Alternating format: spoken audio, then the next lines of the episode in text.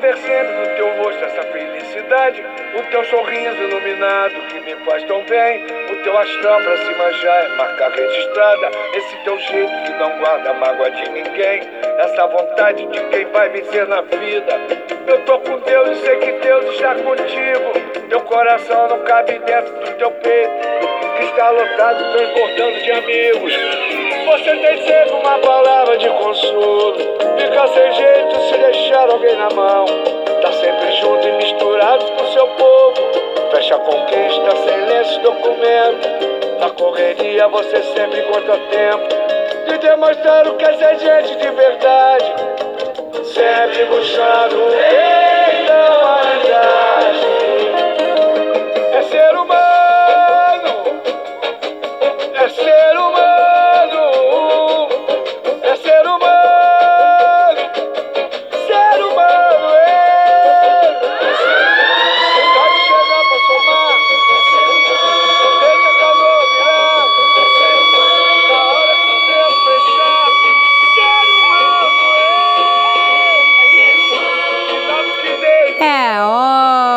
nossa aula de sociologia. E vamos de Zeca Pagodinho, lembrando que nós todos somos seres humanos.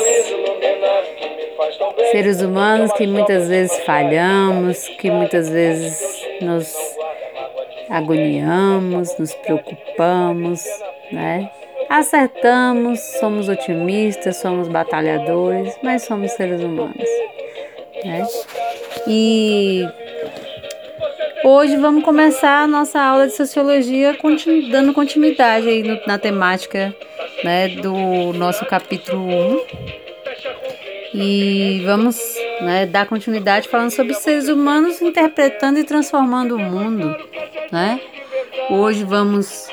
é, é, vamos hoje falar um pouco mais sobre esse percurso aí do surgimento da sociologia, né? E como já é de praxe, né? Toda semana a gente traz aí uma, uma, um- né, uma poesia, um- uma é, dinâmica aí literária para a gente lembrar. Hoje a gente vai fazer um pouco diferente, tá? Eu quero só ressaltar para vocês a importância da gente manter os nossos estudos, nossas atividades e dizer para que vocês eh, possam também estar procurando dentro das suas possibilidades, estar sempre buscando aí um espaço adequado para seus estudos, né? um, um ambiente confortável que vocês possam estar eh, estudando com, com objetividade. Separe um, um horário do dia de vocês para isso, tá? Então, eu queria deixar só um pensamento de Albert Einstein. Penso 99 vezes e nada descubro. Deixo de pensar, mergulho em profundo silêncio e eis que a verdade se me, se me revela. Então, quantas vezes nós né, pensamos, pensamos, pensamos e nada descobrimos? Quando a gente deixa de pensar e a gente mergulha no silêncio, a gente vai né, encontrando essa essa verdade, encontrando as respostas, encontrando né, um objetivo para os nossos trabalhos, certo?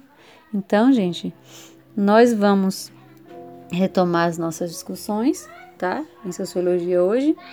E eu queria já começar falando um pouco a respeito dessa, né, é, dessa dinâmica. Então, na aula passada, estávamos falando sobre as, as mudanças que aconteceram no período medieval e vamos dar continuidade a essa, essa discussão. Então, durante esse, esse período aí da passagem do período medieval para o período moderno, né, é o período que a gente vai ter o surgimento das chamadas ideias humanistas, tá? Então, os é, pensadores aí do período renascentista, eles vão começar a pesquisar, vão começar a debruçar sobre é, é, as, as explicações do ponto de vista científico e não mais de acordo com o pensamento né, medieval, o pensamento onde tudo se explicava através da igreja, através das explicações teológicas. Né? Então, essa contraposição de ideias vai começar a fazer parte agora desse período moderno. Né? As novas teorias que vão surgir, né, como a teoria heliocêntrica, que é, dizia né, que o Sol era o centro né, é, da movimentação aí dos astros e não a Terra, né, como vinha sendo pregado anteriormente, causou um choque para né, a ciência de então.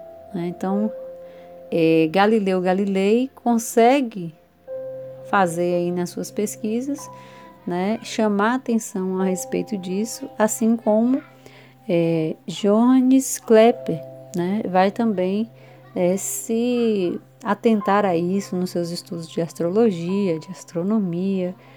E por que isso chama atenção? Né? Porque não era comum naquela época é, se contrariar os ensinamentos que a própria igreja né, é, divulgava. Então, nas teorias desenvolvidas aí e, e espalhadas no período, né, tudo era né, de acordo com a explicação da igreja. Então ninguém podia contrariar. Tá? E a partir do período humanista, as explicações elas passam a ser né, da teoria é, antropocêntrica. Né? Então não é mais Deus como centro de todas as explicações, agora passa a ser o homem, né? o ser humano como centro.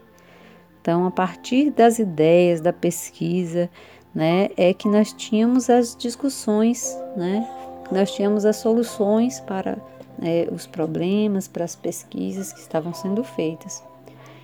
Então, é, homens e mulheres fazem a sociedade.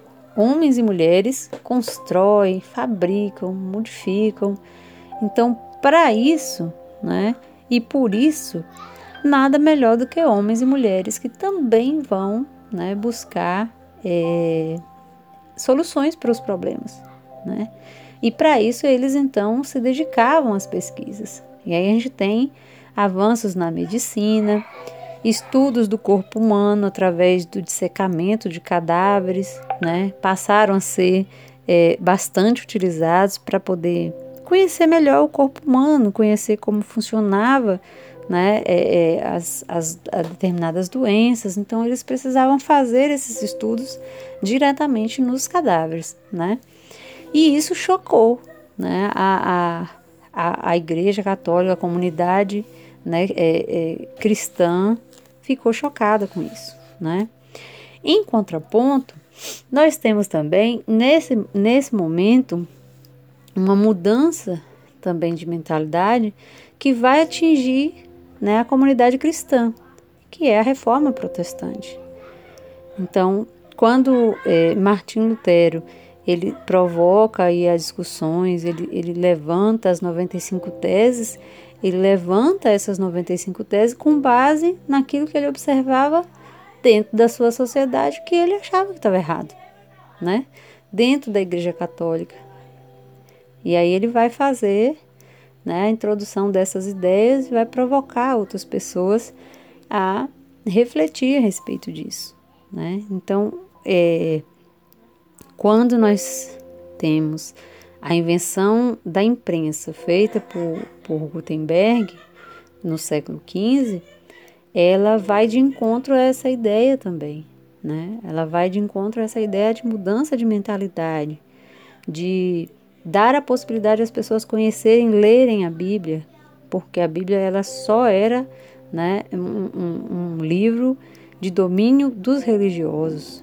Né? Então, a partir do momento que existe uma, uma difusão da Bíblia e todas as pessoas têm a, a Bíblia para fazer a sua leitura, sua interpretação na sua língua, né, passa a ser também um processo revolucionário do ponto de vista né, da, do conhecimento.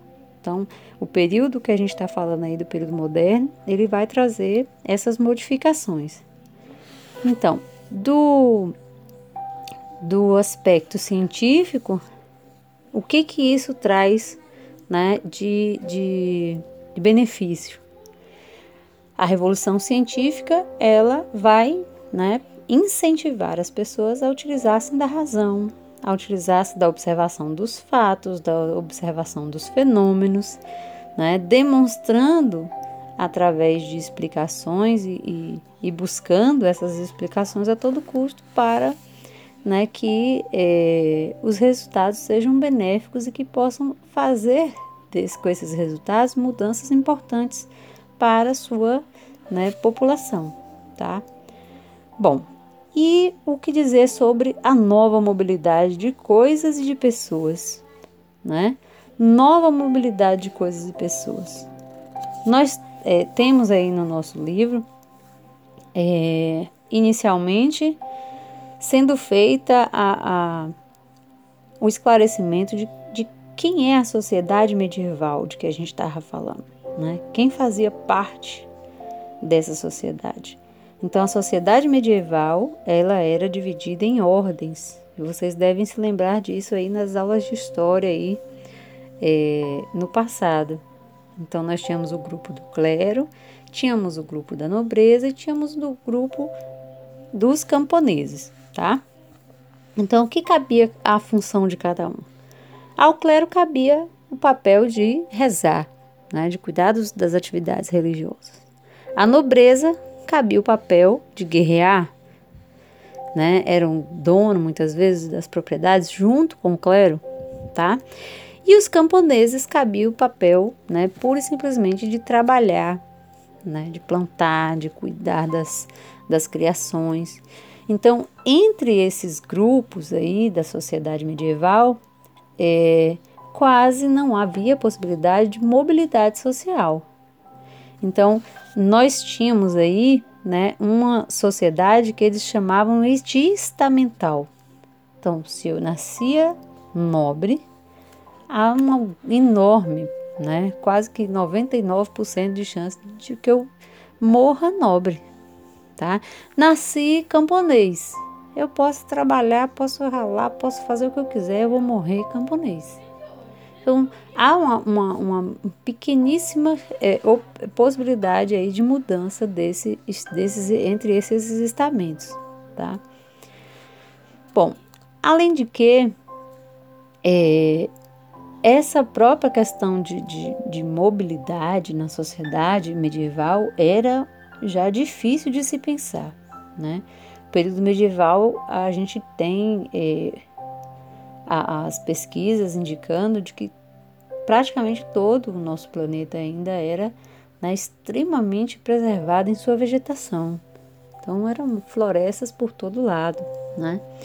E viajar era, além de ser né, considerado uma tortura, um desafio à própria natureza, porque você tinha tempestades, você tinha né, é, vendavais, você poderia ter né, a, aumento do nível de um rio.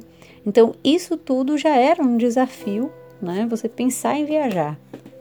Outra questão também interessante é com relação aí à própria palavra, né, a etno, etnografia da palavra, porque viajar né, já é uma, uma, uma atividade que não, não tem muito a ver com lazer e com divertimento, mas com uma questão de necessidade.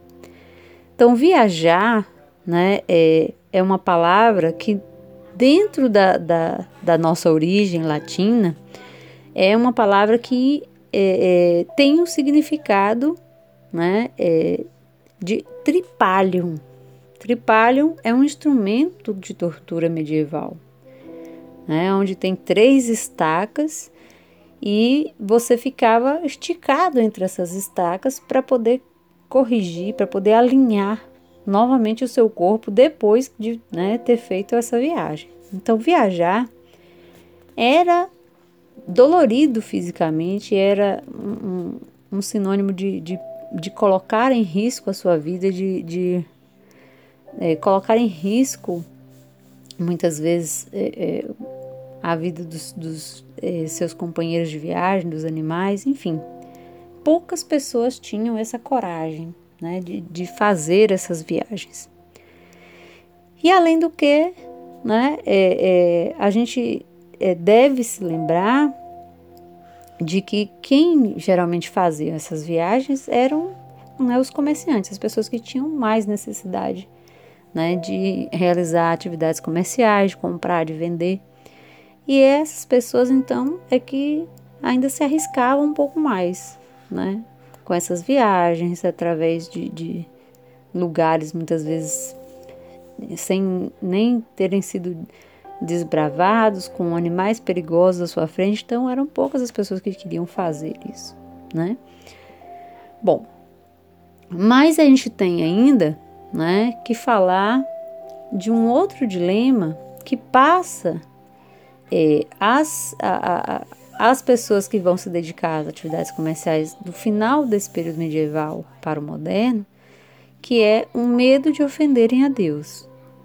Então, muitas dessas pessoas que se dedicavam às atividades de comprar, vender, né, elas ainda é, tinham essa dificuldade de, de né, enfrentar o preconceito, muitas vezes, da, das pessoas. Né? A igreja via com maus olhos né, quem vendia mercadorias, cobrava né, por essas mercadorias. Né? Então, é, o, o, ganhar em cima de uma mercadoria, o, o, você comprar um produto e vender ali adiante com lucro, era visto pela igreja como uma ofensa a Deus. Porque você estava cobrando por uma coisa que você não tinha, que era o tempo, né? Então, essas atividades comerciais, elas passam a, a ser, serem feitas, né? Isso vai crescendo. Então, no século XIII, a gente tem o crescimento das feiras. Temos, além é, do, do, do, das feiras aí, é, algumas em especial, como a de Champanhe, de Florença, né, vão estar né, voltadas justamente para é, é, fazer né, a circulação de mercadorias, incentivar o comércio, desenvolver as rotas de transporte é, é, fluvial, marítimo, terrestre. Né? E cada vez que se organiza uma feira dessa, acaba que se forma, né? vai se formando pequenos povoados, vai, vai dando origem a cidades né? no final desse período medieval. Tá? Então, dessas é, novas necessidades que nós temos aí, nós vamos ter é, outras necessidades surgindo. Né? Então, o século XIII foi o que a gente chama da Revolução Comercial e impulsionou esses comerciantes a buscarem novos caminhos. Então, vão surgir daí necessidades novas dos mercadores. Eles vão querer conhecimento geográfico, vão querer fazer viagens para outros lugares, né? vão buscar é, mercadorias que pudessem levar ao lucro, né? E eles vão então começar a fazer esses estudos, se dedicar né, às, atividades de, de, de comércio, às atividades aí de, de estudos, né? A, a, sobre os mares, sobre os mapas, né? Para entender onde, como é que eles poderiam fazer essas viagens e né, é, conseguirem ainda mais lucro. Tá? Um outro aspecto que é importante é que esses é, é, mercadores eles também vão sentir a necessidade não só de se dedicar às atividades do ponto de vista de conhecimento geográfico, mas buscar escolas também para aprender a ler, para aprender a, contar, aprender a conhecer os idiomas, a aprender a, a convencer as pessoas. Então, tudo isso passa a ser uma atividade importante né, para que eles então né, deem continuidade nas suas atividades comerciais, tá? Bem, tendo em vista aí, gente, que esse período moderno é um período de né, muitas mudanças, né? as, a, as atividades comerciais estão impulsionando esses seres humanos a buscarem outras atividades, foi nessas né, buscas aí né, que nós tivemos as viagens ultramarinas iniciando. Né? Então, em ampliando os horizontes e descobrindo o outro, nós temos aí né, é, esses aspectos. A busca por especiarias levou às novas rotas de acesso ao Oriente, né? E a corrida né, dos portugueses até chegada, a chegada das Índias levou Vasco da Gama né, às Índias. E Pedro Álvares Cabral acabou vindo né, a, a, ao encontro das terras brasileiras. Tá? Então, esses novos horizontes geográficos possibilitou a esses seres humanos, então, encontrar novos povos. E essa, esse encontro dos novos povos provocou um estranhamento, né? um estranhamento de ambas as partes. Os indígenas estranharam né, os europeus e, por sua vez, os europeus também estranharam né, aquilo que conheceram dos indígenas. Tá? Nós temos uma é, visão né, etnocêntrica se desenvolvendo nesse momento. Essa visão etnocêntrica surge por quê? Né? Primeiro, é, nós temos do ponto de vista dos europeus os índios sendo avaliados, sendo considerados como seres selvagens, como seres inferiores, como seres canibais, né? bem diferente daquilo que eles estavam acostumados na cultura europeia. Né? Então, quando esses seres é, nativos americanos são vistos como ah, os diferentes, são inferiores, por quê? Porque os brancos são melhores, são superiores, são mais inteligentes, utilizam armas, sabem fazer N formas de casa, N formas de armas. Então, essa visão né, passa a ser uma visão etnocêntrica. Tá? E aí nós temos diversos é, é, trechos aí no livro de vocês que falam a respeito disso. Tá? Peço que vocês deem uma olhadinha depois em alguns textos aí de Michel Montaigne, né?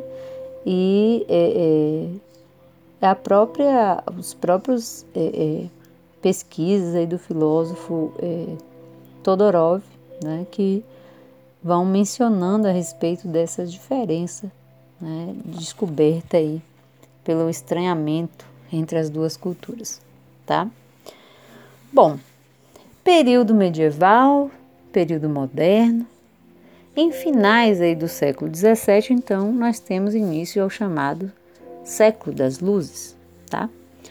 Esse século das luzes foi o período de maior desenvolvimento urbano, comercial, científico da história da humanidade e que nós tivemos então né, o surgimento né, das ideias iluministas. Né? Essas ideias iluministas que é uma construção da cultura burguesa né? É, esses iluminismos, esse iluminismo, perdão, estimulava no plano das ideias uma cultura que era centrada na nossa capacidade, na, autonomia do indivíduo, né? Que ia se utilizar principalmente da razão, né? Muito mais da razão do que da fé.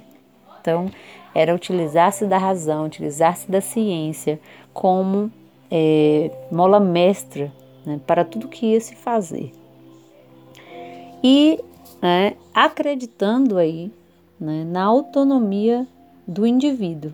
Então, o ser humano ele pode, ele deve, ele consegue né, estudar, pesquisar e modificar aquilo né, que ele compreende né, é, que está errado aí na, no mundo, tá?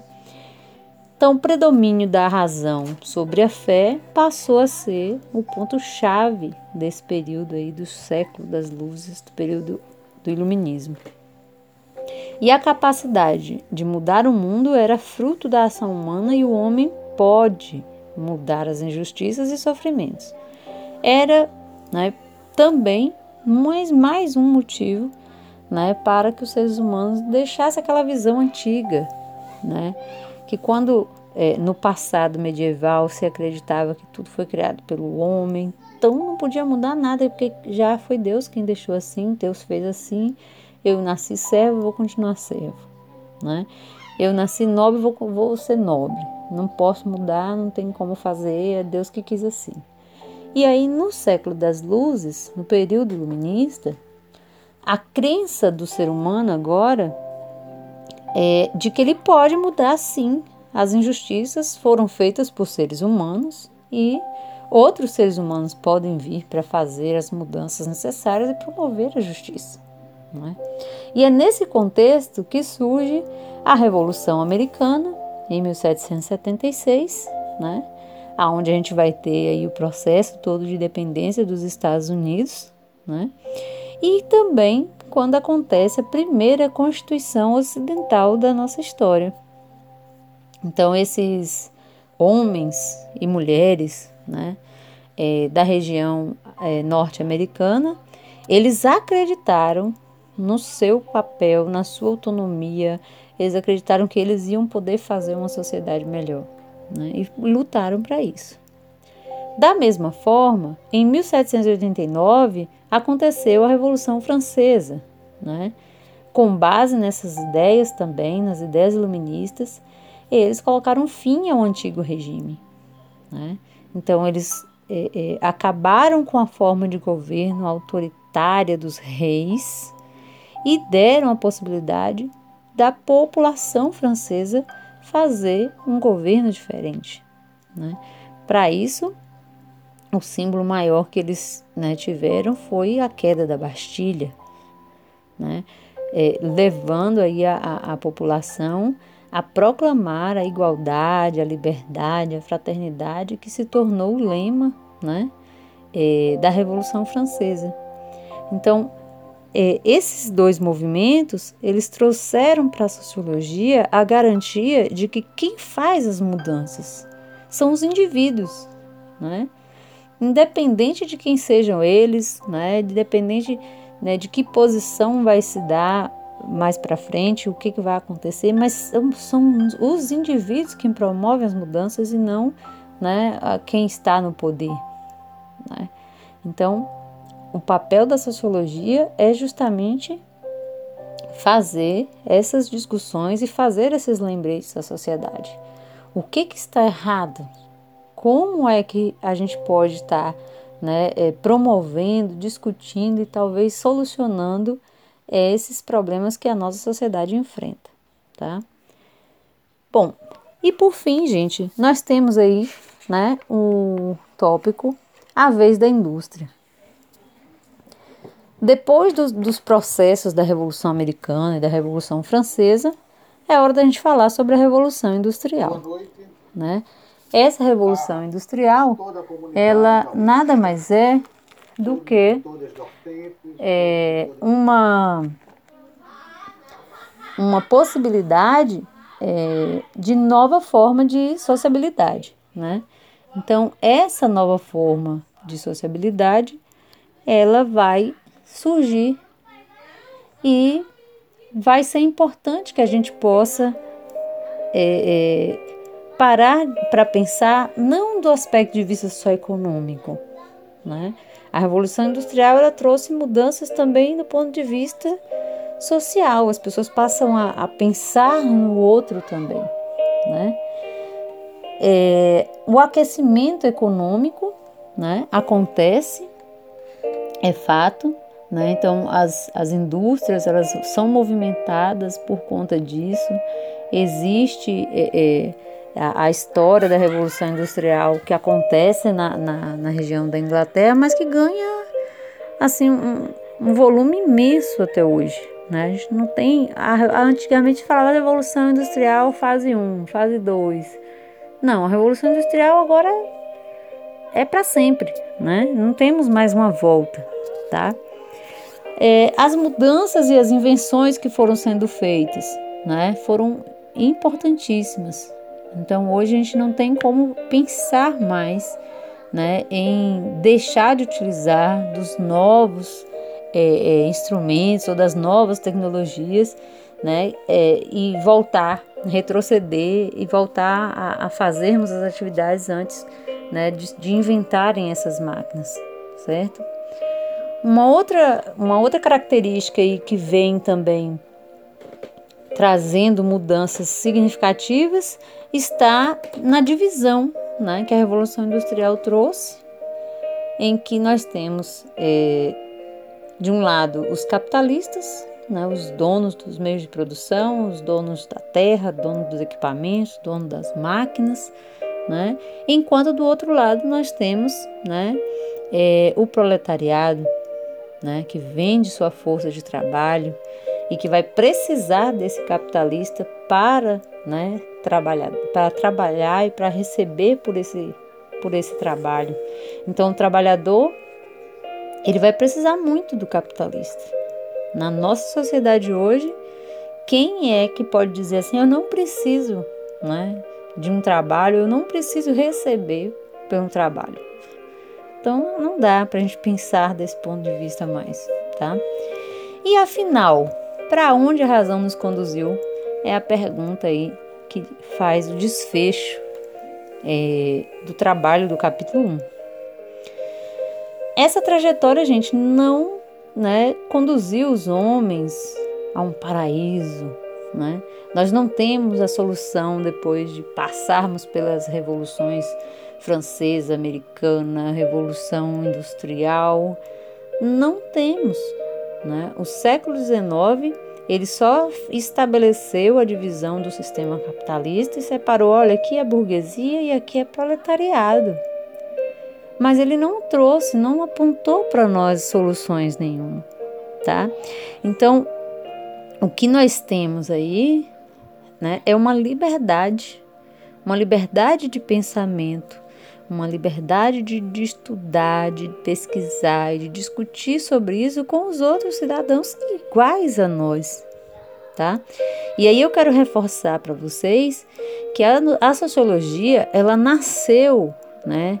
Nesse período aí do século XIX para o século XX, nasceu com esse desafio, que é de compreender as, alterações profundas porque passaram as sociedades e refletir sobre o modo pelo qual nós, homens e mulheres, fomos reagindo a essas mudanças ao longo do tempo. Então, nós não temos um, uma receita de bolo pronta na sociologia. Né? Nós precisamos fazer essas discussões, compreender como é que essa sociedade vai reagir àquilo que está vivendo, tá certo? Então, mais uma vez, eu reforço que a sociologia nasce com essa liberdade. A liberdade do pensamento, a liberdade da razão, a liberdade. Ah, mas eu não concordo com você. Beleza. É isso mesmo. Nós não estamos né, é, é, neste mundo para todo mundo concordar, não. As ideias elas têm que serem opostas. A gente precisa fazer essas discussões e precisamos né, fazer com que prevaleça o que é melhor para a humanidade, tá? Então, fica aí a nossa dica, tá? A nossa atividade é, desta semana vai ser atividade do próprio livro, beleza? Então, vou estar passando aí para vocês as orientações e caso tenha alguma dúvida, entre em contato com a gente, beleza? Beijinho para vocês, fiquem com Deus e até qualquer hora, hein? Ciao ciao.